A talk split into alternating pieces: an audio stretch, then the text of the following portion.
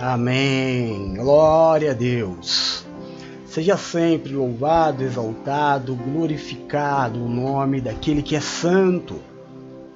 Santo, santo, e os anjos olham e pela eternidade declaram e cantam: Santo, Santo, Santo é o Senhor.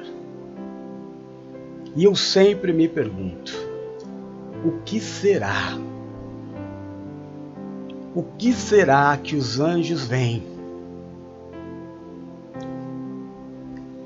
Que os fazem cantar incessantemente pela eternidade: Santo, Santo, Santo é o Senhor. Boa tarde a todos. Eu sou o apóstolo Jefferson e este é o culto da tarde do amor de Deus. Hoje é dia 3 de fevereiro de 2022. São meio-dia e 10 minutinhos. Ontem nós não tivemos o culto no meio-dia, mas tivemos às 4 horas. Uma grande bênção, mas hoje já estamos aqui de volta para fazer a obra do Senhor. Amém? Nós estamos vindo de um culto de domingo ministrado pelo Espírito Santo de Deus através da vida da Bispa Nina, que nos deu um tema Deus do impossível. E como faz todos os domingos, Deus nos deu três textos para que nós embasássemos aquilo que foi ministrado. Lucas capítulo 1, versículos de 5 a 7 conta a história de Isabel, mulher que tinha um impossível. Gênesis 11, 29 a 30 conta a história de Saraí, uma mulher que tinha o mesmo impossível. Em Mateus 19, que nos diz que existe um Deus do impossível. E foi maravilhoso, e tem sido maravilhoso todos os dias até aqui. O Senhor tem ministrado os nossos corações. A nossa vida ela é de superações. A nossa vida ela é marcada por superações. A gente nasce diante do impossível. A gente já na fecundação, irmão. Eu tenho um vídeo aqui maravilhoso sobre a fecundação do óvulo. Sobre todo o caminho percorrido por milhares e milhares de espermatozoides.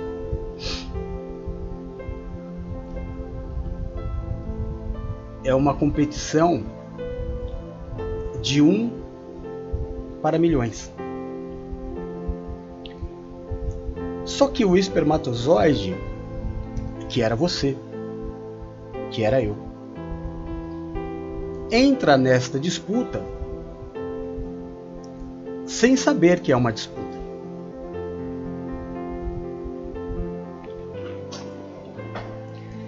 O espermatozoide ele não enxerga, não ouve, não fala, só faz o que precisa ser feito. Ele não sabe, ele não tem noção, ele só vai. E aí você venceu milhares. E nem sabia. E quem perdeu também nem sabe que perdeu. Porque não sabia que estava disputando. Eles estavam vivendo um curto espaço de tempo, fazendo o que precisava ser feito. Ou alcançar um objetivo e se transformar em algo impossível. Tudo é impossível tudo é impossível. Tudo. Se você parar para analisar a maravilha da, da vida, a maravilha da fecundação, você vai entender muita coisa, irmão. Você vai entender muita coisa. Quando a gente fala que é uma disputa de milhões, pode se tornar bilhões. Quando você entender a vida sexual de um casal, como por exemplo Isabel e Zacarias, que já tinham uma idade bem avançada. E nunca nenhum, nenhum, nenhuma das sementes de, de Zacarias foi fecundada por Isabel. Então se tornava mais impossível ainda para qualquer espermatozoide. Se pudesse pensar e imaginar, era melhor nem sair de casa, né, irmão? Mas ele foi gerado ali, ele foi produzido e ele não sabia de nada e também não parou para questionar. Ele viveu. Pelo curto ou pelo longo. E por você não saber de nada disso, você só fez o seu melhor. E o teu melhor te levou à fecundação.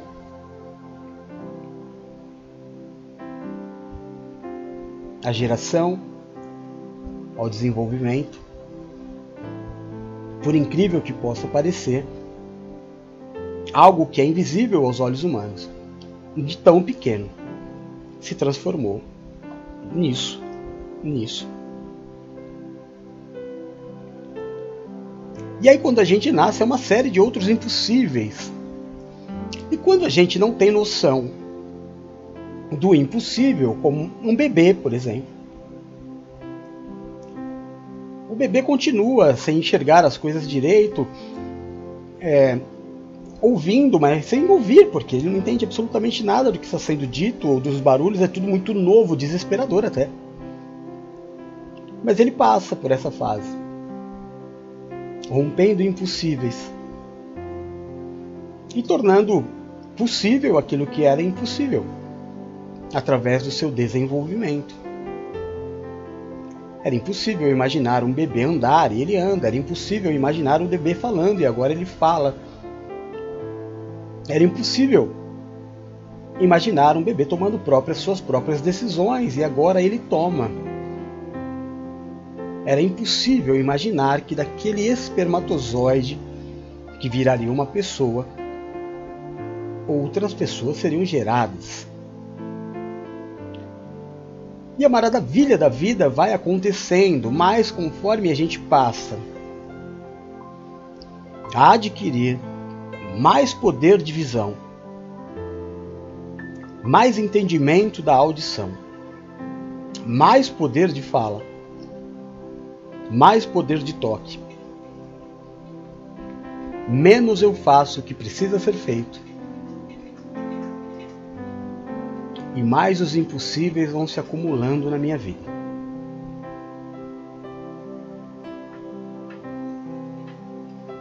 Se você parar para analisar, você vai ver que tudo que te falam te alimenta de alguma forma. É por isso que lá na frente, só lá na frente, a gente vai dar valor as palavras da mãe. Só lá na frente a gente vai dar valor para as pessoas que me amaram de verdade, que me amaram por nada, que sem perceber sempre me davam uma palavra boa num dia ruim, que se preocupavam com o meu dia, com a minha vida mas eu estava tão preocupado com os impossíveis. E só lá na frente. Incrível. Quando eu perco a força do meu tato, do meu corpo, quando eu começo a perder o poder de ouvir, quando as minhas vistas se enfraquecem, quando a minha fala já me cansa e eu já não tenho mais o mesmo poder, eu volto a viver mais em paz.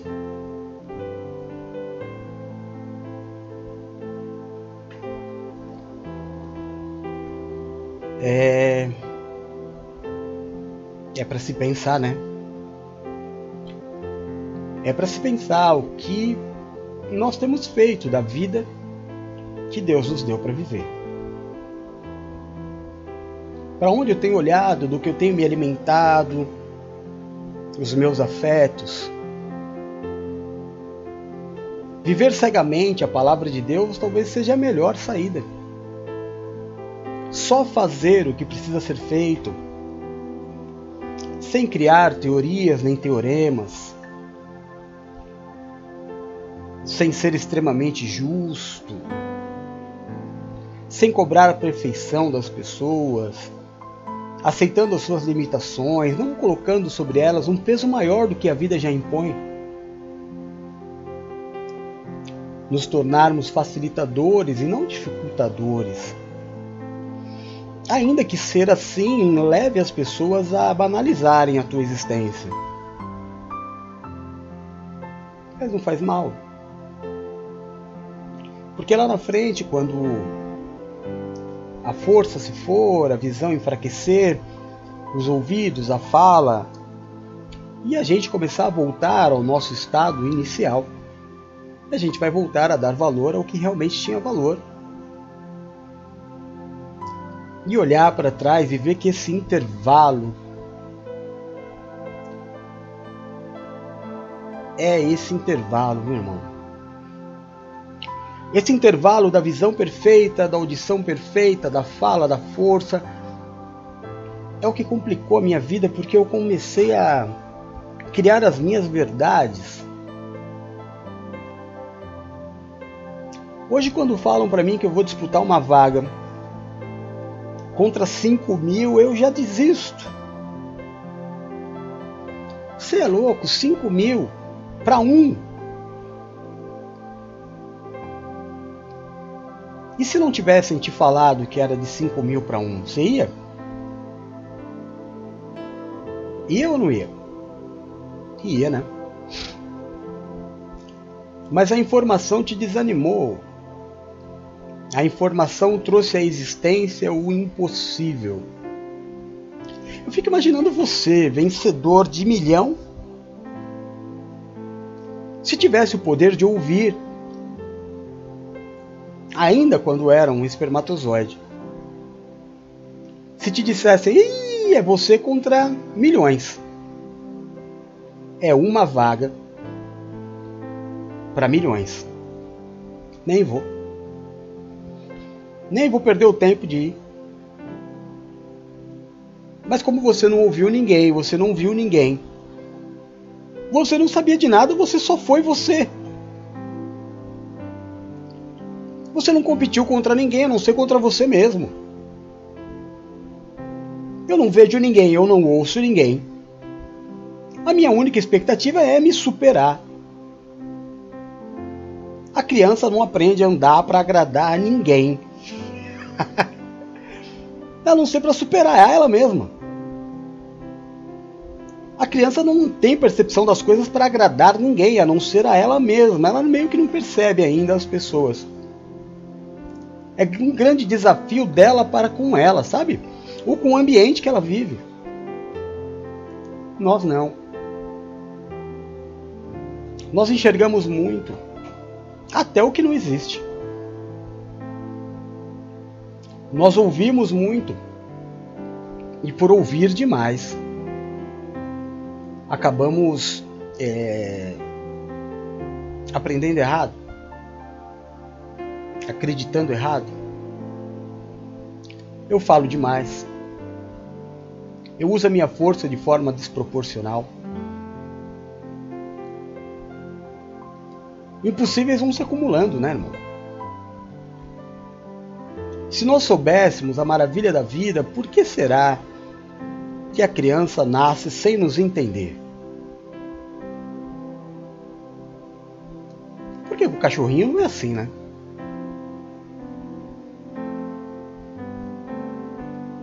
Cachorrinho meio que já entende a mãe. A mãe não tem tanto trabalho assim com ele. Porque a percepção dele da vida nunca vai ser plena ou pelo menos achar que é plena como a gente acha e acha errado. E a gente acha impossíveis e vive impossíveis.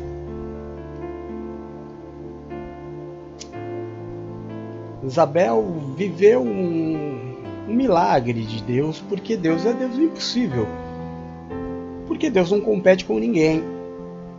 Outro dia o Adriano colocou é, alguma coisa lá, eu não lembro, eu sei que eu respondi para ele que Deus não tem adversário. Quem acha que o diabo é adversário de Deus está enganado. Deus não tem adversário. Deus é soberano. Deus é Deus. Deus é todo-poderoso. Com uma palavra cria, com uma palavra destrói. Deus tem um inimigo, é diferente. Deus nunca, nunca entrou em confronto com Satanás. Nunca. Satanás perdeu para os anjos, seres como ele. Nunca para Deus.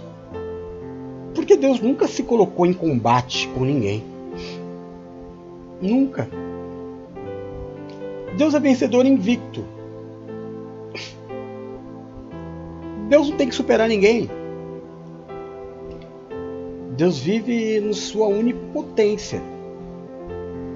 E nós fomos feitos, criados à imagem e semelhança de Deus. Mas ao invés de olhar para nós, tentarmos nos superar, a gente busca informações. Eu estava tendo um tempo aqui agora, antes do culto começar, muito gostoso com a Valéria, contando para ela algumas histórias do ministério antigamente, quando eu ainda não era pastor. Eu tinha um líder que foi maravilhoso na minha vida.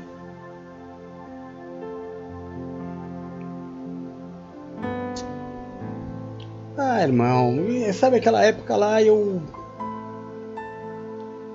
eu vivia de uma forma diferente, até que uma vez eu eu conversei com um, bispo meu e ele foi também muito bom para mim, sabe? Eu devo ter tido uns dois ou três bispos que foram bons para mim, de uns 40 que eu tive. E uma vez esse bispo, acho que é, eu não sei ao certo, mas eu lembro que uma vez ele me pediu uma coisa e eu falei, vou fazer. Ah, lembrei. Tinha uma igreja que ninguém queria ir. Ninguém. Porque o pastor tinha sido expulso da igreja, é, ameaçado de morte, ele teve que colocar o carro dentro da igreja para sair, uma situação muito feia, né? E aí todo mundo ficou sabendo da história. E aí o bispo cogitou algumas pessoas para irem substituir esse pastor. E ninguém quis, você é doido. E ele orou. Ele falou: Senhor, ninguém vai. E nessa época eu era pastor da igreja da Vila Pauliceia. Vila Pauliceia, quem já foi para o ABC, Pauliceia é onde tem o extra da Anchieta. Sabe? O extra da Anchieta ali é Vila Pauliceia. Do lado de cá, né? O lado de lá da Anchieta, o lado de lá é né, a pista, o lado de cá é Vila Pauliceia. Eu era pastor ali e estava indo tudo bem. Então o bispo não cogitou me tirar daquela igreja. Mas quando ele orou, Deus colocou no meu coração, não, tem um que vai. E aí ele me chamou e falou, Jeff, é o seguinte, aconteceu na, na igreja ali a seguinte situação. Ele me contou toda a história. Ele falou, ninguém quer ir. E eu não cogitei você porque você está bem aqui. Mas eu orei a Deus. E Deus falou que você iria. E eu, eu falei, claro que eu vou. Ele falou, mas você entendeu qual é a situação da igreja? Eu falei, entendi. Ele falou, ainda assim você vai? Eu falei, vou. Aí ele tentou ainda amenizar, ele disse assim, mas é só um tempinho, tá, Jeff? Porque nós vamos fechar aquela igreja e aí depois você retorna. Eu falei, não, eu vou. E eu fui. Aí a verdade é que a gente foi para lá, Deus fez uma maravilha. a igreja não fechou, muito pelo contrário, saíram pastores dali. Vixe, foi uma revolução. A igreja ela tinha um culto às 5 horas da tarde, às 19 nem tinha. E aí no final, quando eu já, já estava para sair, tinha um culto das 17 que era cheio, e o culto das 19 tinha dois cultos. A igreja tinha dois salões, um embaixo e um em cima. Em cima a gente usava para reuniões, departamentos, essas coisas. Mas às 19 horas tinha culto embaixo e tinha culto em cima. Deus fez uma revolução ali, foi demais. Né? Essa, essa é está entre as minhas histórias preferidas. E aí um dia eu estava conversando com ele, com esse bispo, e ele falou assim: já que você nunca me diz, disse não. Eu falei: nem para o senhor, nem para ninguém. Ele falou: mas você precisa falar. Eu falei: não, eu confio em você, em você nunca, no senhor. Né? Nunca tratei autoridade por você. E eu falei, eu confio no Senhor cegamente. E aí ele colocou um veneno em mim. Aí ele disse assim: nunca mais repita isso. Eu falei, o que, bispo? Ele falou: você não deve confiar cegamente em ninguém. E aquilo me contaminou.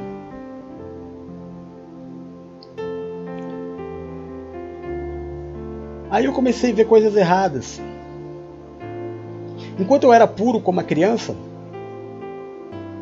ah, irmão, era o tempo mais feliz da minha vida.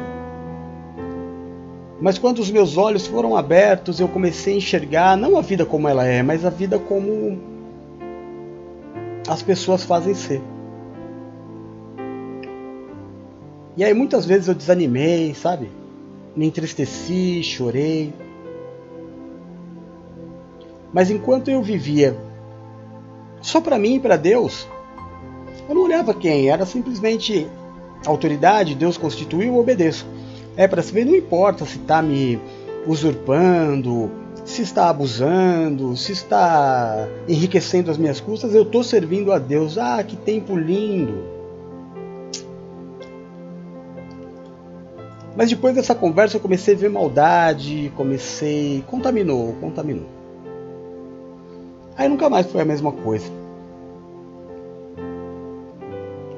Eu digo em relação às pessoas, né? Eu, eu deixei de ser criança. Aí eu amadureci e não era para amadurecer. Não nesse sentido. Porque não cabe a mim saber o que os outros fazem, é o problema de cada um. Eu preciso voltar ao ideal de vida do espermatozoide. Sou eu contra eu, não é só eu contra os outros o impossível, eu tenho que vencer os meus impossíveis, não os dos outros. Tenho que fazer a minha parte. A minha parte, quanto bispo, era só me submeter, obedecer, fazer o que estava na minha mão, fazer da melhor forma, me superar. Mas não ficar olhando para os outros. Eu lembro outro dia, até comentei com vocês que um rapaz me chamou e aconteceu com ele a mesma coisa. Por algum motivo, ele passou a não olhar mais para ele. E aí ele começou a questionar as autoridades. Lembra que eu falei para vocês? Ele falou: "Não, acho que vou sair da igreja. Fiquei sabendo de umas coisas lá de dízimos. O que, que você tem a ver com isso, irmão? Isso é dele, problema deles, é deles, com eles. A tua parte é continuar fazendo. Você não era feliz, você não está sendo abençoado. Deus deixou de fazer na tua vida? Não, Deus não deixou. Então para com isso. É você com você. Porque quando você morrer, você vai se deparar com Deus para falar de você, não dos outros. Ah, eu, eu, eu, eu irei, eu me irei porque o outro fez. Não, você se irou porque você falhou. Ah, eu desisti porque o outro eu olhei. Não, mas não era para olhar para o outro. Era para olhar para mim E Deus não vai permitir que você coloque terceiros na conversa. É você e Deus. E aí você vai perceber nesse dia, irmão, que a vida sempre foi uma questão de você com você. E os impossíveis apareceram quando você começou a colocar os outros no meio.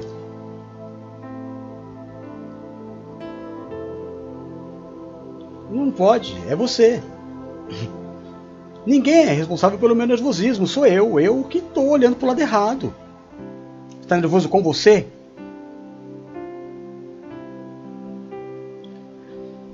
Por isso que o impossível se torna impossível e por isso que para o espermatozoide não é impossível.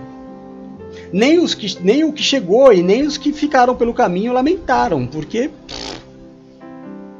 cada um cumpriu a sua parte na história. Hoje, quinta-feira, o tema é mesmo que o seu corpo pareça não suportar. Você vai viver o impossível. Nós o superamos a vida toda. Como eu disse, se você chegou no culto agora, dá uma olhadinha depois lá no começo. Nós falamos sobre desde ser espermatozoide, criança, até a triste fase em que nós passamos a perceber tudo. E só aí surgem os impossíveis. Eu estava vendo uma entrevista de um homem deficiente visual, é, num desses podcasts, sabe? Que ainda está na moda. E aí perguntaram para ele assim: Você foi cego desde a infância? Foi difícil? Ele falou: Não. Eu nunca soube como é a vida de quem enxerga. Na minha vida sempre foi assim. Não pode ser difícil, porque eu não sei qual é a outra parte. É a vida dele. É como ele vive. Se ele parasse para ouviu o que as pessoas ficam falando? Ai, coitadinho, poxa, você não enxerga, não pode ver o azul, não pode ser, não pode ver o vermelho, não pode ver uma árvore. Você nunca vai poder imaginar ou enxergar o que eu enxergo das coisas. Sabe, irmão, é, é como ler um livro. Você não vê nada, mas você cria tudo. É um outro mundo. A graça de ler um livro é muito mais interessante do que ver um filme, porque no filme você não tem criatividade nenhuma. Ler um livro você força a tua mente a criar cenários, feições, não é? Cada personagem é um personagem. Você imagina. Cabelo, cor do cabelo, tipo de voz, tudo, você cria tudo. Você tem essa incrível capacidade de criar.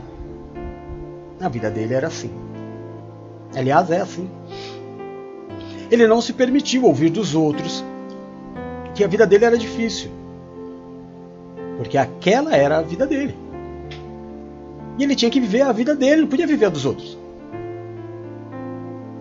Nisso ele matou 90% de impossíveis. Não, não é questão de ser impossível, é que a minha vida não cabe isso. É como a história da, da tartaruga em cima da árvore. Ninguém sabe como é que ela foi parar ali. Mas todo mundo sabe que ela vai cair. Porque a tartaruga não sabe subir na árvore e não sabe é, ficar na árvore. Alguém colocou essa tartaruga ali. E aí você é colocado ou te colocam em, em vidas que não são a sua. Claro que tem impossíveis, claro Claro, é, é impossível eu nadar na velocidade de um tubarão. Como é impossível o, o tubarão na terra andar na minha velocidade. Você entende? Impossível ocorre porque eu estou fora do, da minha vida. Eu estava conversando com a Nina e relembrando com ela que uma vez eu estava orando por alguns jovens. Fui líder de jovens a vida inteira na igreja. E estava orando pelos sonhos. E orei por muitas coisas, por família, pai, mãe, vida profissional. E aí teve um garoto, tadinho. Ele não entendeu. Eu, ele falou para mim: Ora para mim, eu quero ser dono da Disney. Eu falei: O que, filho? Ele falou: Eu quero ser dono da Disney. Deus não, é, não pode tudo? Então eu quero a Disney. Se Deus pode, Deus me dá. Mas não está no contexto da tua vida. Se Deus te criou Para você ser, você vai ser, ninguém te impede, te garanto disso. Mas não acho. Não que eu esteja aqui para achar, né? Mas acho que você está sendo um pouco infantil. Você está querendo trazer para o teu mundo algo que não é do teu mundo. Cabeça na lua. Aí para para pensar hoje, irmão. Os teus impossíveis são seus? É da tua vida? Ou são coisas que você quer trazer para a tua vida que são impossíveis por não fazer parte da tua vida? Nos dois casos dessas mulheres, os impossíveis eram delas mesmo. Nenhum dos maridos era infértil. Elas eram. E o sonho delas não era infundado. Elas eram mulheres casadas. E o casal, quando casam, os primeiros objetivos é ter filho. Crescer e multiplicar-vos. O sonho de Deus para o homem não é o casamento, é a família. Não, não estou falando que você é obrigado a ter filho. Entendeu? Está criando outro impossível aí já. Não é nada disso. Mas eu, eu só estou querendo te dizer que é natural que alguém que casou. Qual é o meu sonho? Ter um filho. Elas não puderam durante um bom tempo. Era um impossível da vida delas, tangível. Faz parte da minha vida, então eu vou viver. Eu não vou morrer antes do meu sonho acontecer. E na história da tua vida, no ambiente, no cenário da tua vida real, não tem impossível. Não tem impossível. Todas as tuas enfermidades serão curadas. Você não morre de véspera. Não morre. Agora, é, a gente tem que entender, por exemplo, Deus não te fez para fumar, você está fumando. Deus não te fez para beber, você está bebendo. Deus não te fez para se prostituir, você está se prostituindo. Então você está trazendo enfermidades para a tua vida que talvez você não encontre cura. Mas não é que Deus tinha para você isso aí, não fazia parte da tua vida, você trouxe, você está entendendo?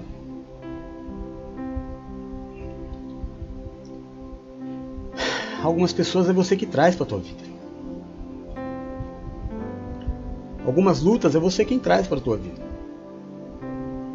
Gênesis 18, 13 a 14, 13 e 14 diz assim, ó. Mas o Senhor disse a Abraão: Por que Sara riu e disse: Poderei realmente dar à luz agora que sou idosa? Existe alguma coisa impossível para o Senhor? Na primavera voltarei, e Sara terá um filho. Por quê? Era a história da vida dela. Era um sonho real. Ela sonhava o sonho de Deus. Esse mês de fevereiro, irmão, é o mês que você precisa realinhar os seus sonhos. E é a nossa tarefa. Pegar cada um dos meus, da, dos meus sonhos de vida e alinhar com Deus. Este meu sonho é sonho de Deus? Então eu insisto nele. Este meu sonho não é sonho de Deus? Dá para tornar sonho de Deus? Dá. Então bora alinhar esse sonho. Esse outro sonho aqui é de Deus? Não. Dá para alinhar? Não. Sai da minha vida. Sai da minha vida porque na minha vida não tem impossíveis. Eu vou voltar ao primeiro estágio, ao estágio inicial. Eu tenho o olho, mas não vou ver. Eu só vou enxergar Cristo. O meu papel na terra. O meu papel como apóstolo é amar, ensinar, dirigir. É o que eu vou fazer. Ensinar, amar e dirigir. É o que eu vou fazer. Eu, como marido, qual é a minha função? Ensinar, amar e dirigir. É o que eu vou fazer. Eu, como pai, vou fazer o quê? Amar, ensinar e dirigir. É o que eu vou fazer. Engraçado, né? A mesma função para tudo é alinhado. Alinhado com Deus. Eu tenho que parar uma hora e alinhar minha vida com Deus. Eu não posso ser marido para minha esposa, eu preciso ser marido para Deus. Na minha função de amar, dirigir, ensinar. Amar, dirigir ensinar. Amar, dirigir ensinar. Você, como esposa, nunca vai ser submissa se você for submissa ao teu marido. Nunca. Você nunca vai ser submissa ao teu patrão se você for a ele. Mas se você alinhar a tua vida com você, o fator de se superar todos os dias, você se superar. Sou eu e Deus a minha caminhada. As outras pessoas são cenário importante, cenário importante. Mas a minha vida se decide eu e Deus. Cada uma das pessoas elas me, me provocam reações e isso sou eu. Como eu reajo. É como um carro, quando eu acelero eu quero que ele ande, quando eu freio eu quero que ele pare. Quando eu piso na embreagem, eu quero que haja um tempo certo do motor e a liberação do câmbio para que eu possa fazer o manuseio. É o que eu espero de ação do é o carro. Eu não posso pisar no acelerador e o carro falar assim: "Não vou porque é você". Como é que é? Você já imaginou eu piso no freio e fala: "Não vou parar porque é para você"? Não, você acelera porque você é carro, você freia porque você é carro e você libera é, a embreagem porque você é carro não, não, significa, não, não é por quem faz parte, não, é porque eu sou. É como Deus, não é porque é porque ele é. E você é, irmão. Então, vivendo a tua vida em superação a você e não a ninguém. Ah, eu vou ser bom para Nina. Não, eu vou ser amável com a Vânia. Não, eu vou ser amável com a Luciana. Não, eu sou. Eu sou.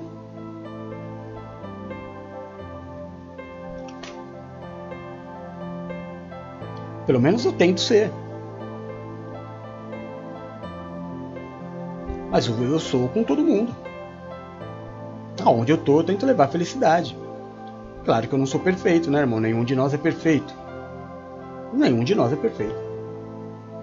Mas na maioria das vezes, tá, eu tenho problema na família, todo mundo deve ter. Se você não tem, glória a Deus pela tua vida que permaneça assim. Mas eu tenho os meus problemas.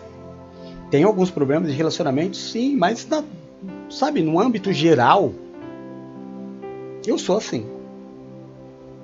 Aonde eu chego, eu sou bem recebido.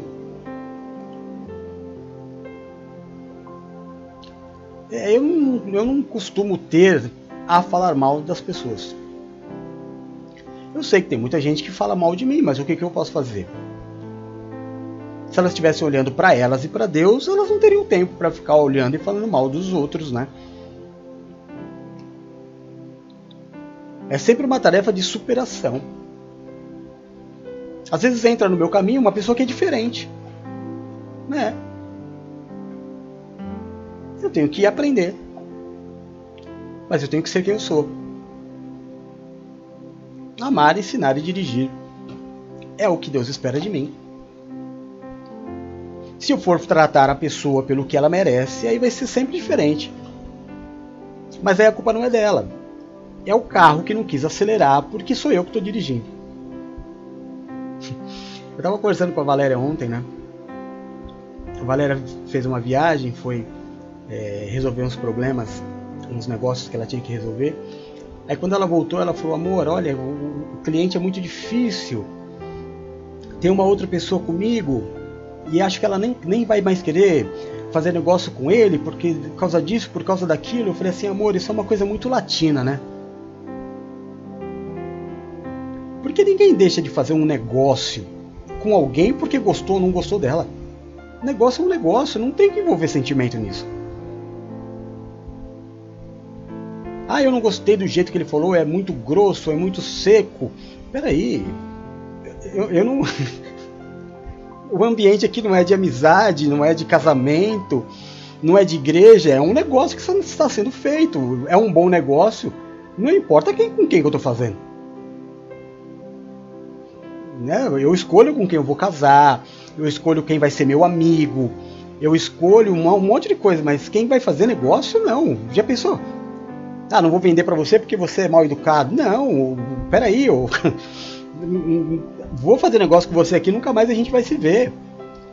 O relacionamento aqui é comercial, é como se fossem duas máquinas. Eu tenho para vender, você tem para comprar. O que eu quero te interessa e o que você tem me interessa. Negociamos, zerou. Ah, não gostei do tom de voz. Falei, amor, esse negócio aí, ó, deixa eles resolverem, porque isso não existe. O meu problema é sempre comigo mesmo. Aparecem pessoas diferentes, elas são, mas eu não sou diferente. Pelo menos para mim, né? Pelo menos para mim. Eu não posso ser uma surpresa para mim mesmo, né? Já pensou? Lembra que quando você não ouvia, não enxergava, não podia tocar, você só fez o que tinha que ser feito. E não fez por ninguém, porque você não sabia de nada. Nada, não tinha noção.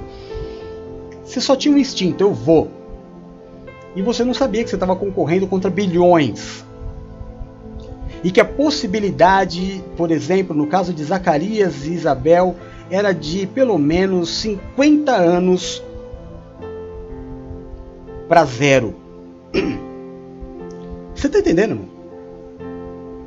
Se quando você vai para um concurso de 5 mil para 1, você já desanima, você imagina uma vaga que há 50 anos milhões estão tentando e nenhum conseguiu.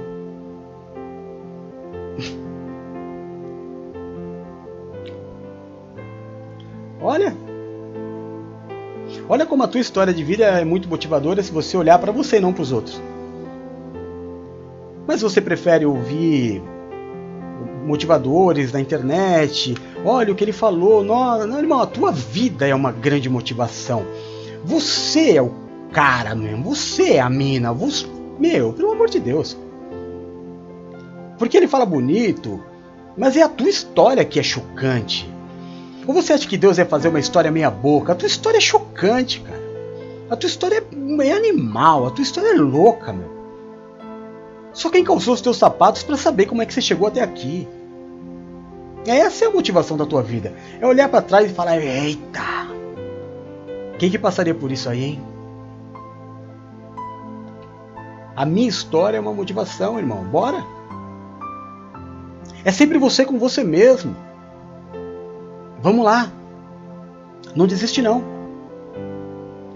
Você não veio até aqui para desistir agora. Você venceu milhões e bilhões. Esses anos todos vai perder para esse serzinho aí que resolveu falar na tua orelha? Vai perder para esse serzinho aí. Quando a gente era mais novo, esse ser de pouca luz. que resolveu te desanimar, que resolveu te desafiar, que resolveu se colocar na tua frente. Bora lá, irmão, não olha para ele não, faz a tua.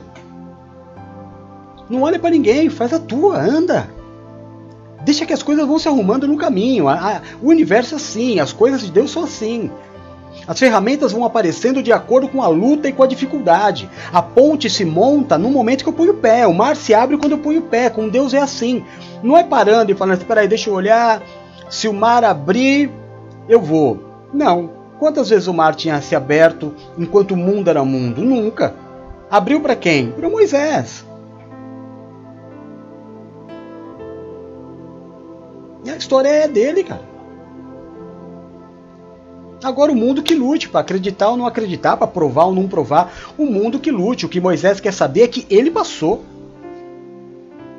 Uma vez eu estava evangelizando nas madrugadas em Guarulhos. Em algumas delas eu vi até foi. E era muito louco, a gente saía uma, uma pá de jovem. Quando acabava o culto, era 10, 11, meia-noite. E aí eu lembro assim, claro, né? A gente nunca saía na chuva.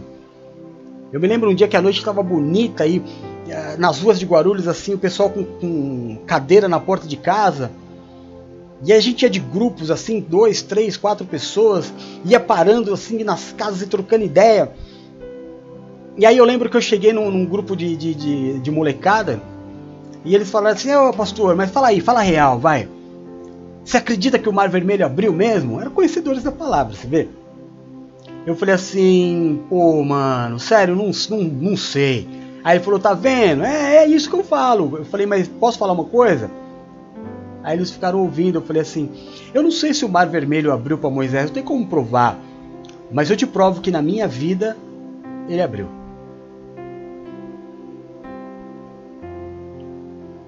E aí eles me ouviram. E eu contei a história do mar que abriu na minha vida para eu passar. É, irmão, é a tua história. Figurada na Bíblia, mas é a tua história. Para para pensar. Analisa aí. Antes de você ficar ouvindo A, B ou C, dar palpite, enxuriçar, te desanimar, você vai perder por isso aí, meu. Depois de uma vida de superação e vitória, agora você vai parar por causa desse ser aí. A tua história é você, irmão. Fecha o olho, tampa o ouvido e bora lá. Se é para ouvir, ouve a palavra de Deus. Se é para estar tá junto, fica junto de quem te ama. Fica junto de quem tem uma palavra para te pôr para cima. É assim, bora lá. Amém? Mesmo que o teu corpo diga não, Deus diz sim. Deus de si. O sonho é tangível com a tua vida? Você não está sonhando o sonho de outro, não? Se o sonho é teu e está alinhado com Deus, nada pode impedir. Senhor, nosso Deus e nosso Pai, é no nome do Teu Filho Jesus Cristo que nós nos reunimos nesta tarde como igreja. Fazemos isso para declarar que Jesus Cristo é o Messias e Yeshua HaMashiach, o nosso único e suficiente Salvador. Declaramos também que o Teu Santo Espírito habita em nós e que se não for o Senhor que esteve ao nosso lado, quando os homens contra a nossa vida se levantaram, Israel que o diga, certamente teríamos sido reduzidos a nada. Declaramos Ebenezer, porque até aqui nos ajudou o Senhor. Prostramo-nos, meus Deus, aos teus pés, para te pedir perdoa os nossos pecados, as nossas falhas, assim como nós perdoamos aqueles que pecaram contra nós. Tira, Deus de amor, de sobre nós o julgo, a acusação, o peso, a maldição causada pelo pecado e nos habilita a vivermos a Sua vontade, que é boa, perfeita e agradável. Que o Senhor seja o grande diferencial nas nossas vidas o nosso escudo, a nossa fortaleza, o socorro bem presente na hora da nossa angústia, que caiam mil ao nosso lado, dez mil à nossa direita, que nós não sejamos atingidos. Senhor, aonde chegar nesta tarde o som da minha voz, a imagem desta oração, eu te peço, toca, cura, restaura e liberta. Levanta o cansado, o abatido e o prostrado, faz obra de milagres, olha, Deus de amor, pelos teus filhos, que estão clamando nesta tarde por uma cura. Olha pelos teus filhos que estão clamando nesta tarde pelo alívio de uma dor. Olha pelos dizimistas, Senhor. Olha por aqueles que têm mantido, meu Deus, esta obra. Os resultados deste mês de janeiro, que coisa mais linda, Senhor. 21 países alcançados, quatro continentes, 95 mil pessoas no mês de janeiro, daquelas aos quais nós temos ideia porque existe um grupo de pessoas que acreditam, que apoiam, que mantêm essa obra viva. Abençoa os dizimistas, Senhor. Abençoa porque o coração deles são um coração como o de Davi, segundo o teu coração. Abra as janelas do céu sobre os dizimistas, derrama sobre eles bênçãos sem medidas, Pai. Dá semente ao que semeia que haja diferença todos os dias entre o justo e o perverso, entre aquele que serve e aquele que não serve ao Senhor. Abençoe te peço, meu Deus, os entristecidos, aqueles que estão de luto, depressivos, ansiosos. Senhor, Derrama sobre eles o Espírito Santo Consolador. Peço que nessa tarde o Senhor abençoe, guarde, proteja e livre de todo mal a minha esposa Valéria, a minha filhinha Bruna, o meu filho Rodolfo. Abençoa, guarda, protege, livra de todo mal a Bispa Paula, a Bispa Silmara, o Bispo Edu, a Bispa Nina, a Bispa Adriana, a Presbítera Luciana. Abençoa, guarda, Pai. Protege livra de todo mal a Vânia, a sua casa e toda a sua família. Abençoa, guarda, protege livra de todo mal a Geisa, a Raquel, a Laura, o Jonathan, o Alex, o José, Pai. Guarda esta casa, meu Deus. Abençoa, protege, livra do mal. Abençoa a Helena, sua casa e toda a sua família, a Renata, o Robert. Abençoa a Elvira e a sua família. Abençoa cada um dos teus filhos que faz parte deste ministério. Abençoa, guarda, protege, livra do mal cada vida exposta neste mural, Senhor. Derrama sobre este mural o óleo da tua unção, quebra todo julgo na vida dos teus filhos. Coloca, Pai, estas vidas debaixo das tuas asas e eles estarão seguros. Muito obrigado, meu Deus. Muito obrigado. Por tão grande amor que lança fora todo medo e encobre a multidão de pecados. Muito obrigado, meu Deus, porque um menino nos nasceu, um filho se nos deu, e o seu nome será maravilhoso, conselheiro, Deus forte, Pai da eternidade, príncipe da paz. Santo, santo, santo é o Senhor. Certamente levou sobre si as nossas dores e enfermidades, foi transpassado pelas nossas transgressões, e pelas suas pisaduras nós fomos sarados. Ah, Deus de amor, que esta oração, que este culto suba ao seu trono como cheiro de um incenso agradável. O Senhor é o nosso pastor e nada nos faltará. Agindo o Senhor na nossa vida, ninguém impedirá, nós tudo podemos em Ti que nos fortalece, porque o Senhor é fiel. Seja dada a Ti a honra, seja dada a Ti a glória, o louvor, o domínio e a majestade. Nós oramos o nome santo e poderoso de Jesus Cristo Amém e amém. Graças a Deus.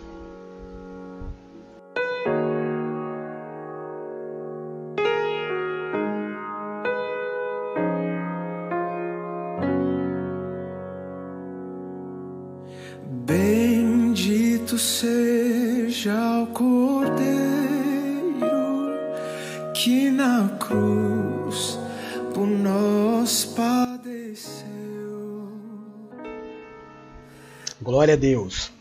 Que você tenha uma tarde maravilhosa, viu, meu, meu irmão, minha irmã? Um final de dia maravilhoso.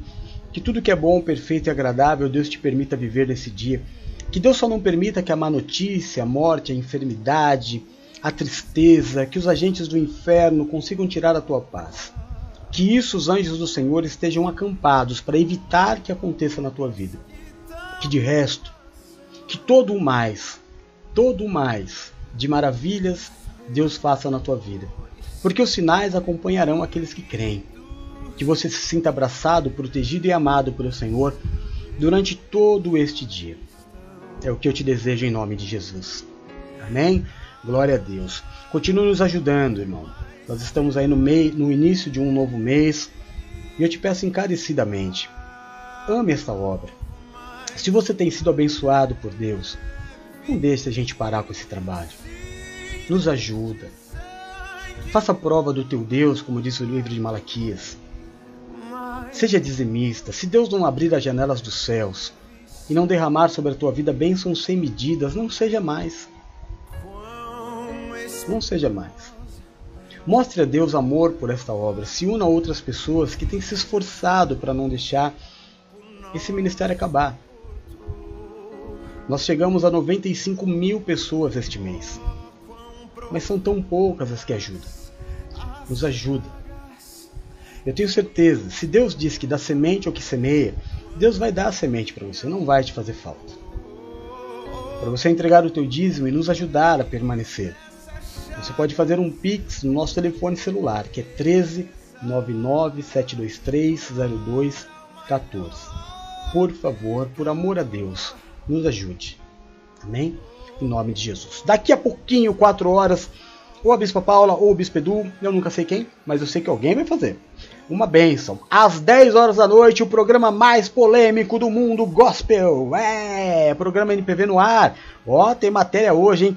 Tem pastor que postou foto na cama com outra mulher. Tem pastor que proibiu o pastor de pregar na igreja. Tem. que mais que tem? Ah, não lembro, irmão, mas tem bastante coisa, hein? Ixi, ah, tem pastor falando de igreja de parede preta. Vixe, irmão, o programa hoje tá polêmico. Não perca. Tem também o provérbio 6, o provérbio de hoje, o provérbio 6.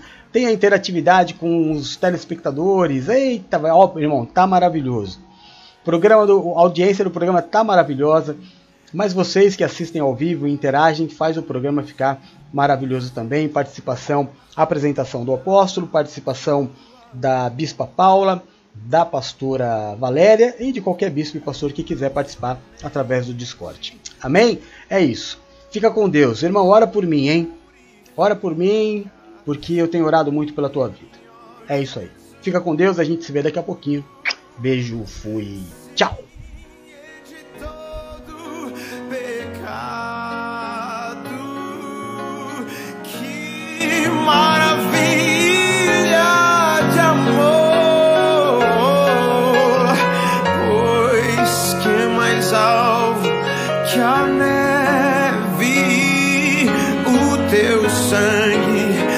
Torna, Senhor.